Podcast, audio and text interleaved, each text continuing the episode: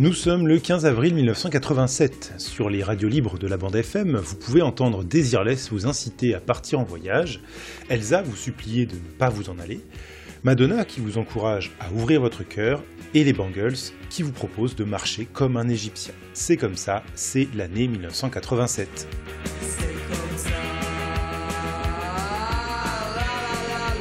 Bonjour à tous, je suis content de vous retrouver. Soyez les bienvenus. Bonjour à tous, bonjour surtout nos jeunes amis. Aujourd'hui à la télévision. Et salut les petits loups Par Thibaut Le Hégara. Bonsoir mesdames, bonsoir mesdemoiselles et bonsoir messieurs et bienvenue dans notre folie. Ce podcast présente par le menu les programmes de télévision qui ont été diffusés au cours d'une journée prise au hasard ou presque entre 1949 et hier. Bien, vous avez compris, ce n'est pas très compliqué. Il suffit de suivre les consignes que nous vous donnons par le moyen de la télévision. Maintenant, après toutes ces explications, une démonstration. Beaucoup de choses à regarder aujourd'hui, c'est normal, il y a maintenant 6 chaînes de télévision. Je ne vais pas vous faire le détail parce que ça serait un peu long et on a beaucoup de choses à vous dire. Sur Antenne 2, c'est Télématin qui ouvre l'antenne dès 7h moins le quart. Au programme, comme tous les jours, des conseils pratiques, le journal et aussi bien sûr des chansons. Ce matin, c'est Rika Zara, l'invité. Salut les petits loups, fait peau neuve. Super Tout a changé De la magie, de la gym, du rock, des histoires drôles et des dessins animés. Le tout présenté par une équipe New Look. Tous les mercredis matins, on salue les petits loups. Nous sommes un mercredi, les enfants n'ont pas école et les deux premières chaînes proposent des programmes jeunesse. TF1 ouvre son antenne un petit peu avant 9h avec Salut les petits loups et en face, sur Antenne 2 à la même heure, c'est Récréa 2 qui commence avec l'animatrice Dorothée. À 11h30, c'est La séquence du spectateur, une émission qui existe depuis 1953 et dont vous entendez le générique, et qui porte sur l'actualité du cinéma. Juste après Tournée Manège, une émission cette fois-ci pour faire se rencontrer des couples qui a été lancée en 1985 en France, mais sur une formule américaine. Qui dit mercredi dit aussi question au gouvernement, c'est sur FR3 qu'est diffusée la séance en direct depuis l'Assemblée nationale. Un peu avant 20h, les trois premières chaînes proposent chacune un petit programme court d'humour. Sur TF1, c'est Cocorico Cowboy, une émission de Stéphane Collaro. Ce programme est un vrai succès populaire. L'humour y est potache, rempli de jeux de mots discutables et de gags très souvent sous la ceinture. Les tenues des acteurs sont colorées, le maquillage est criard, la lumière des projecteurs est très crue. Stéphane Collaro s'y met souvent en scène au milieu de femmes en bustier et barésie façon bunnies de Playboy. Bonsoir. Sur Antenne 2 à la même heure, c'est le théâtre de Bouvard, de et avec Philippe Bouvard. Et sur FR3 commence la classe avec Fabrice, où s'enchaînent dans une salle d'école factice des numéros de comédiens et de chansonniers. Pour mémoire, je vous remets le générique de la classe.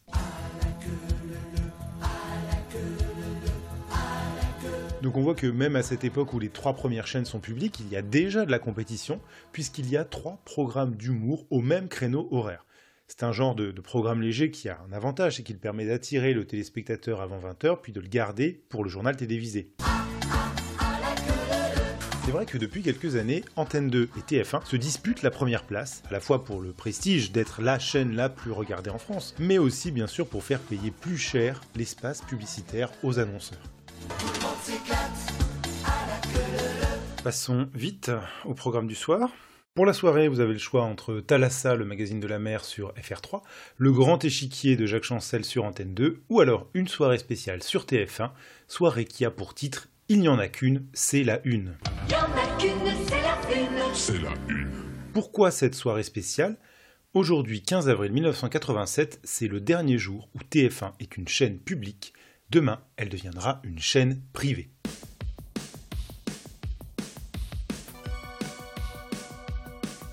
Le principe de cette émission est le suivant. Exhiber les vedettes d'hier et d'aujourd'hui de TF1, célébrer les grands succès passés et présents de la chaîne, et annoncer les grands programmes à venir. L'émission est retransmise en direct, mais non pas d'un simple studio, non, la chaîne a vu beaucoup plus grand. Tout ce que la télévision compte à cette époque de vedettes est invité dans l'immense salle des spectacles des pyramides de Port-Marly, un centre de convention très chic des Yvelines, équipé de piscines et de terrains de tennis, le genre de lieu on imagine très bien se tenir un séminaire de cadre d'une grande société du bâtiment. La soirée se veut être une grande fête et cela se voit dès les premières minutes de l'émission. Les convives sont venus dans des berlines de luxe ou carrément en hélicoptère. Un tapis rouge les accueille à l'entrée où sont placées les caméras et les photographes. Les people portent tous soit un smoking, soit une robe de soirée.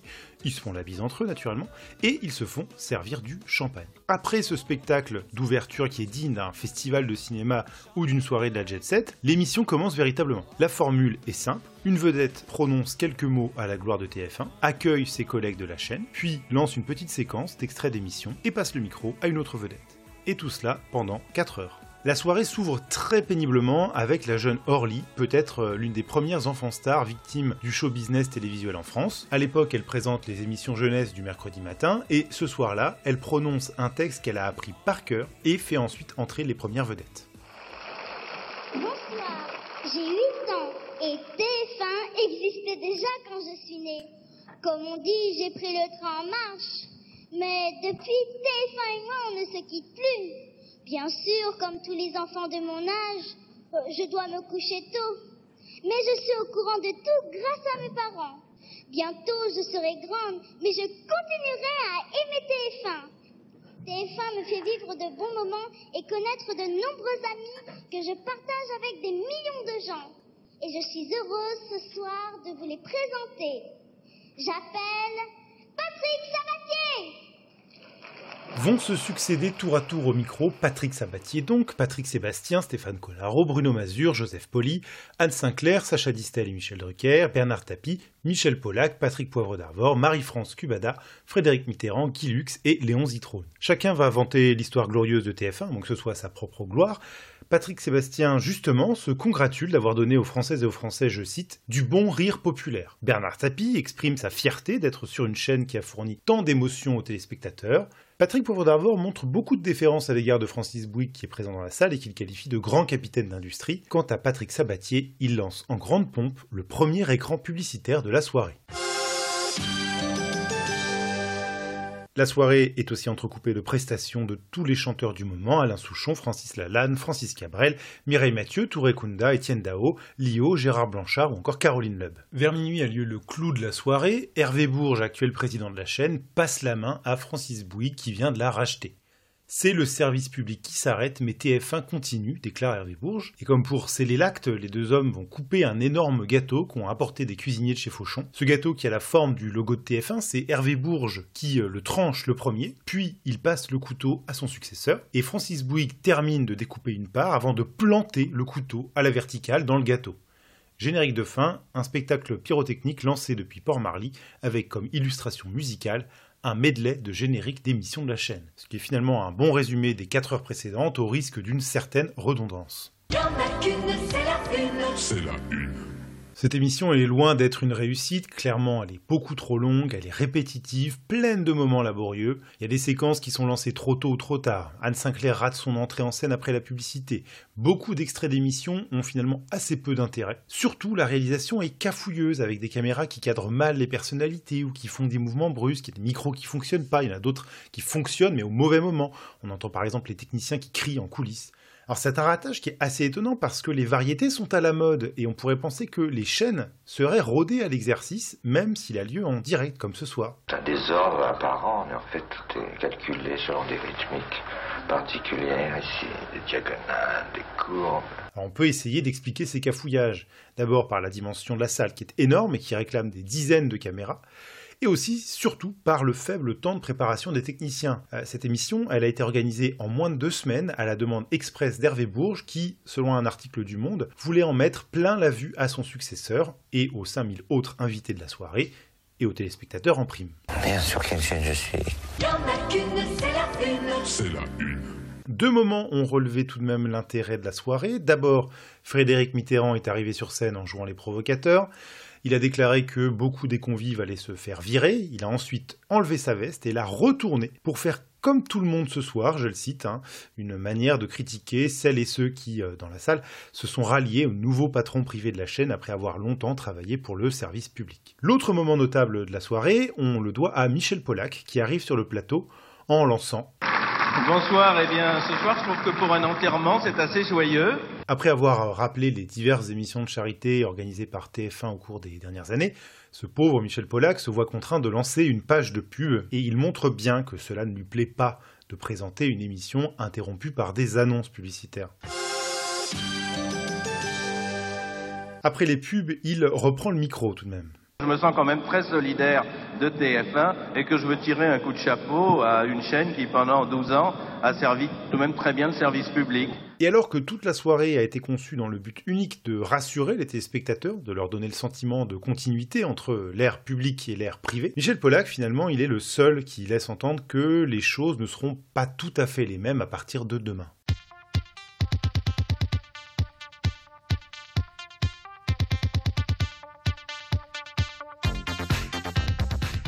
Mais si cette soirée n'est pas mémorable, cette journée, elle, l'est. Parce que la privatisation de TF1, c'est l'événement médiatique de ce mercredi 15 avril 1987. La privatisation de TF1. Privatisation de TF1. TF1 n'est pas la première chaîne privée de France. Déjà en 1984, il y a eu Canal+, puis en 1986, la 5 et TV6. La privatisation de TF1, ça veut dire que cette chaîne qui jusque-là était publique va devenir privée. Alors pourquoi cette privatisation puisqu'il existe déjà trois chaînes de télévision privées en France? C'est Jacques Chirac qui l'a souhaité. Le programme de la droite aux législatives de mars 1986 avait promis la privatisation et suite à l'alternance, le nouveau ministre de la Culture, François Léotard, l'annonce à l'Assemblée nationale le 14 mai 1986. La privatisation est en effet un élément essentiel si l'on veut éloigner l'État de l'information réduire l'importance du secteur public et favoriser sans trop tarder l'existence d'un secteur privé de qualité, c'est-à-dire de création. Antenne 2. Antenne 2, qui est celle, celle des trois chaînes publiques, qui a contribué de la manière la plus consistante à la création, demeurera la chaîne de référence du secteur public. TF1 sera privatisé, l'importance de son audience lui permettra de faire face à la concurrence, tout en supportant un niveau d'obligation de contribution à la création au moins égal au niveau actuel. Pendant un temps, la nouvelle majorité hésite sur la chaîne à vendre au privé. On nous avait d'abord annoncé la privatisation d'Antenne 2, c'était le vœu du ministre, puis celle de FR3, c'était le souhait de Matignon. Résultat, c'est TF1 qui est choisi. C'est un cas unique en Europe, jamais aucune chaîne publique n'avait jusqu'à présent été privatisée. Cette vente de TF1, c'est un vrai symbole, parce que c'est la plus ancienne chaîne de France. Avant 1975, d'ailleurs, elle s'appelait pas TF1, mais simplement la première chaîne. TF1, c'est aussi la chaîne qui s'affiche automatiquement sur votre téléviseur quand il s'allume. Or, l'annonce de la privatisation suscite dès 1986 un grand débat en France. Les anciens de la télévision, surtout, défendent cette vieille chaîne, à l'image de Claude Santelli, réalisateur de quelques-unes des émissions les plus regardées et les plus appréciées des années 1960, que l'on entend ici. Je trouve que, je crois que le public comprend mal. Il faut expliquer au public de quoi il s'agit. Euh, il ne s'agit pas d'introduire une nouvelle chaîne privée, il s'agit de prendre une chaîne qui existe et de la privatiser, ce qui est déjà une première chose. Deuxièmement, cette chaîne n'appartient pas à l'État. Je crois qu'il y a un malentendu fondamental qui est entretenu par certains membres du gouvernement, c'est qu'on va enlever l'État de la télévision. C'est pas ça. On va enlever son véritable propriétaire qui est le public français, lequel a acheté pierre par pierre, je dirais, émetteur par émetteur, émission par émission, avec la redevance qui a acheté depuis des années, moi je suis là depuis 30 ans, c'est dire qui a acheté cette télévision qui est sa propriété. Donc on l'exproprie, ce qui est quand même grave. Il faudrait que le public puisse dire quelque chose. Qu'on crée des chaînes privées par ailleurs, mon Dieu, pourquoi pas, c'est normal que si les gens veulent avoir plusieurs chaînes, bah, qu'ils en aient. Mais ce qui existe, qui a des défauts, mais qui a d'immenses qualités, qui a une mission, qui a une force, qui a une solidité, qui a un passé, qui a une tradition, qui a une ambition, qui est la télévision publique, ça c'est très grave. L'annonce de la privatisation, si elle n'a pas été une surprise donc, a été diversement accueillie. Dans la presse, deux magazines, l'événement du jeudi et Télérama, lancent un manifeste qu'ils ont titré Sauver le service public. 100 personnalités des médias, des arts, du spectacle et de la recherche signent cette tribune en avril 1986. Ils sont 150 000 signataires au mois de mai, parmi lesquels surtout des téléspectateurs. Tous s'opposent à la privatisation au nom de la liberté du service public et de l'information, et par refus de la ghettoisation de la culture, c'est-à-dire fait que la culture se retrouverait en conséquence réduite à une seule chaîne ou à des heures de petites écoutes. Les téléspectateurs et téléspectatrices sont également soucieux à l'idée de perdre un bien commun, comme vous allez l'entendre. J'ai peur d'abord que ça nous amène la médiocrité, et puis alors à outrance euh, la publicité.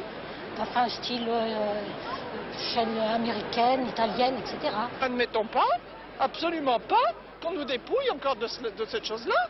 C'est tout. Pour que ça passe au privé, c'est inutile. Mais le gouvernement est inflexible. D'autant plus que l'opposition n'arrive pas à mobiliser contre euh, ce projet. Après tout, c'est le Parti socialiste qui a permis la création de trois chaînes privées au cours des dernières années, Canal+, la 5 et la 6. Alors pourquoi s'opposerait-il aujourd'hui à une privatisation? Pour autant, le vote de la loi qui privatise TF1 est pas facile. La majorité organise les débats en plein été 1986, une vieille technique pour éviter les mouvements d'opinion et profiter de la fatigue des députés. Le gouvernement a même recours à l'article 49.3 à l'Assemblée nationale pour que la loi soit votée le 6 août 1986.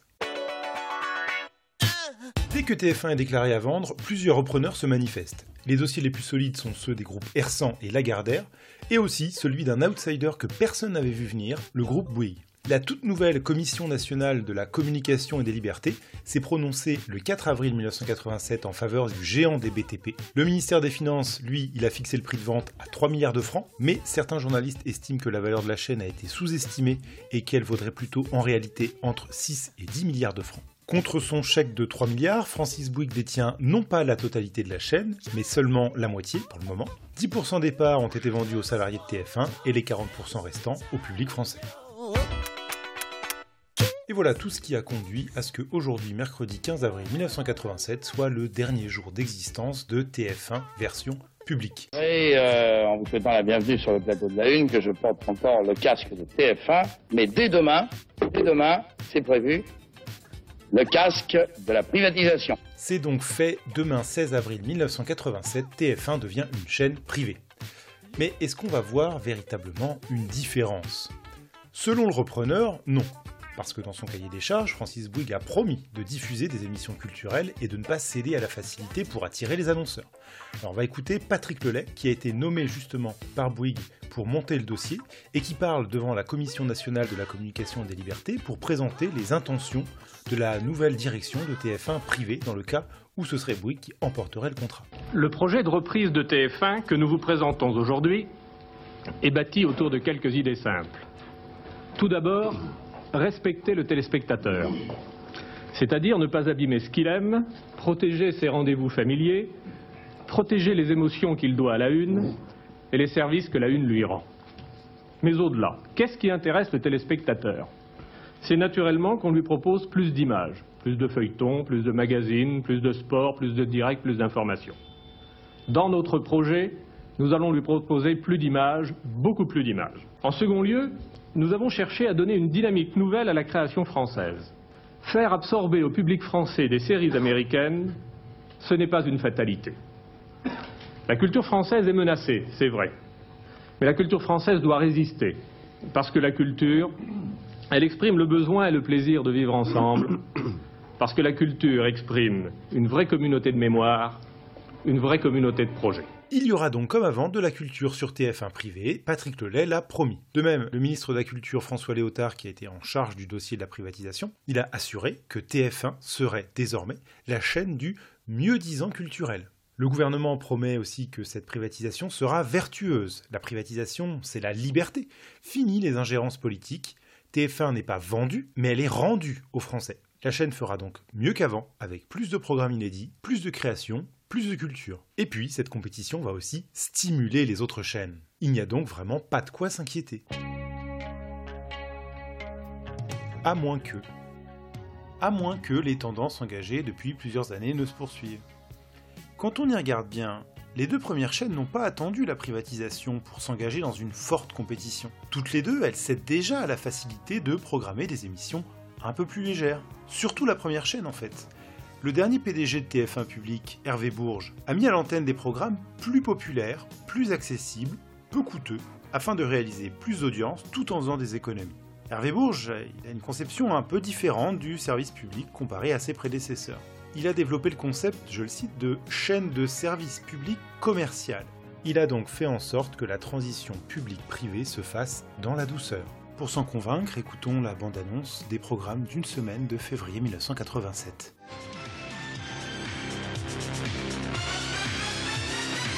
Lundi, désastre et menace dans Malville, un film suivi d'un débat de l'avenir du futur, la civilisation du risque. Mardi, le vent du changement souffle à Dallas. JR se fait séduire et Sue Ellen terriblement remarquée. Mercredi, l'heure Simenon. Xavier Deluc aime les femmes et la vie facile. La cour d'assises le guette. Jeudi, question à domicile. Charles Pasqua reçoit Anne Sinclair et Pierre-Luc Séguillon. Vendredi, humour et finesse, talent et modestie. C'est Jean-Claude Brialy dans Grand Public avec Patrick Sabatier. Samedi, en direct de Toulon, ambition exceptionnelle avec Julien Clerc et Bernard Tapie. Dimanche, quand les aigles attaquent, à l'assaut d'une forteresse allemande, Richard Burton et Clint Eastwood tentent l'impossible.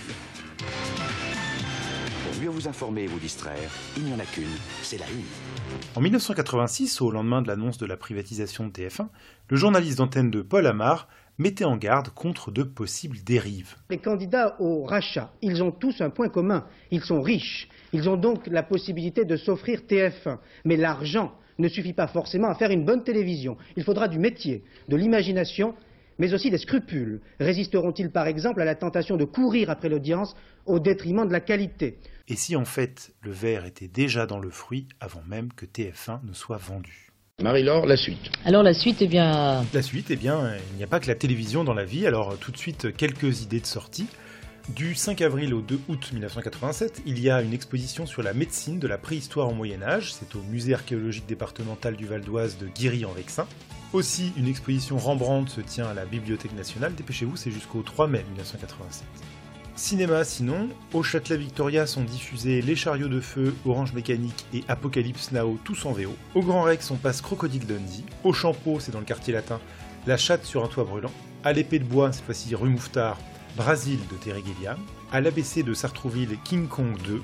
Au Gamma d'Argenteuil, Les 101 Dalmatiens. Au C2L de Versailles, Retour vers le futur. C'est tout pour aujourd'hui. avec dans ce numéro les voix de William Lémergie, Dorothée, Patrick Sébastien, Orly Solomon, Claude Santelli, François Léotard, Michel Pollack, Serge Gainsbourg, Patrick Lelay, Yves Mourouzi, Marie-Laure Augret, Paul Amar et deux téléspectatrices de Paris. Les archives que vous avez pu entendre sont conservées par l'Institut national de l'audiovisuel.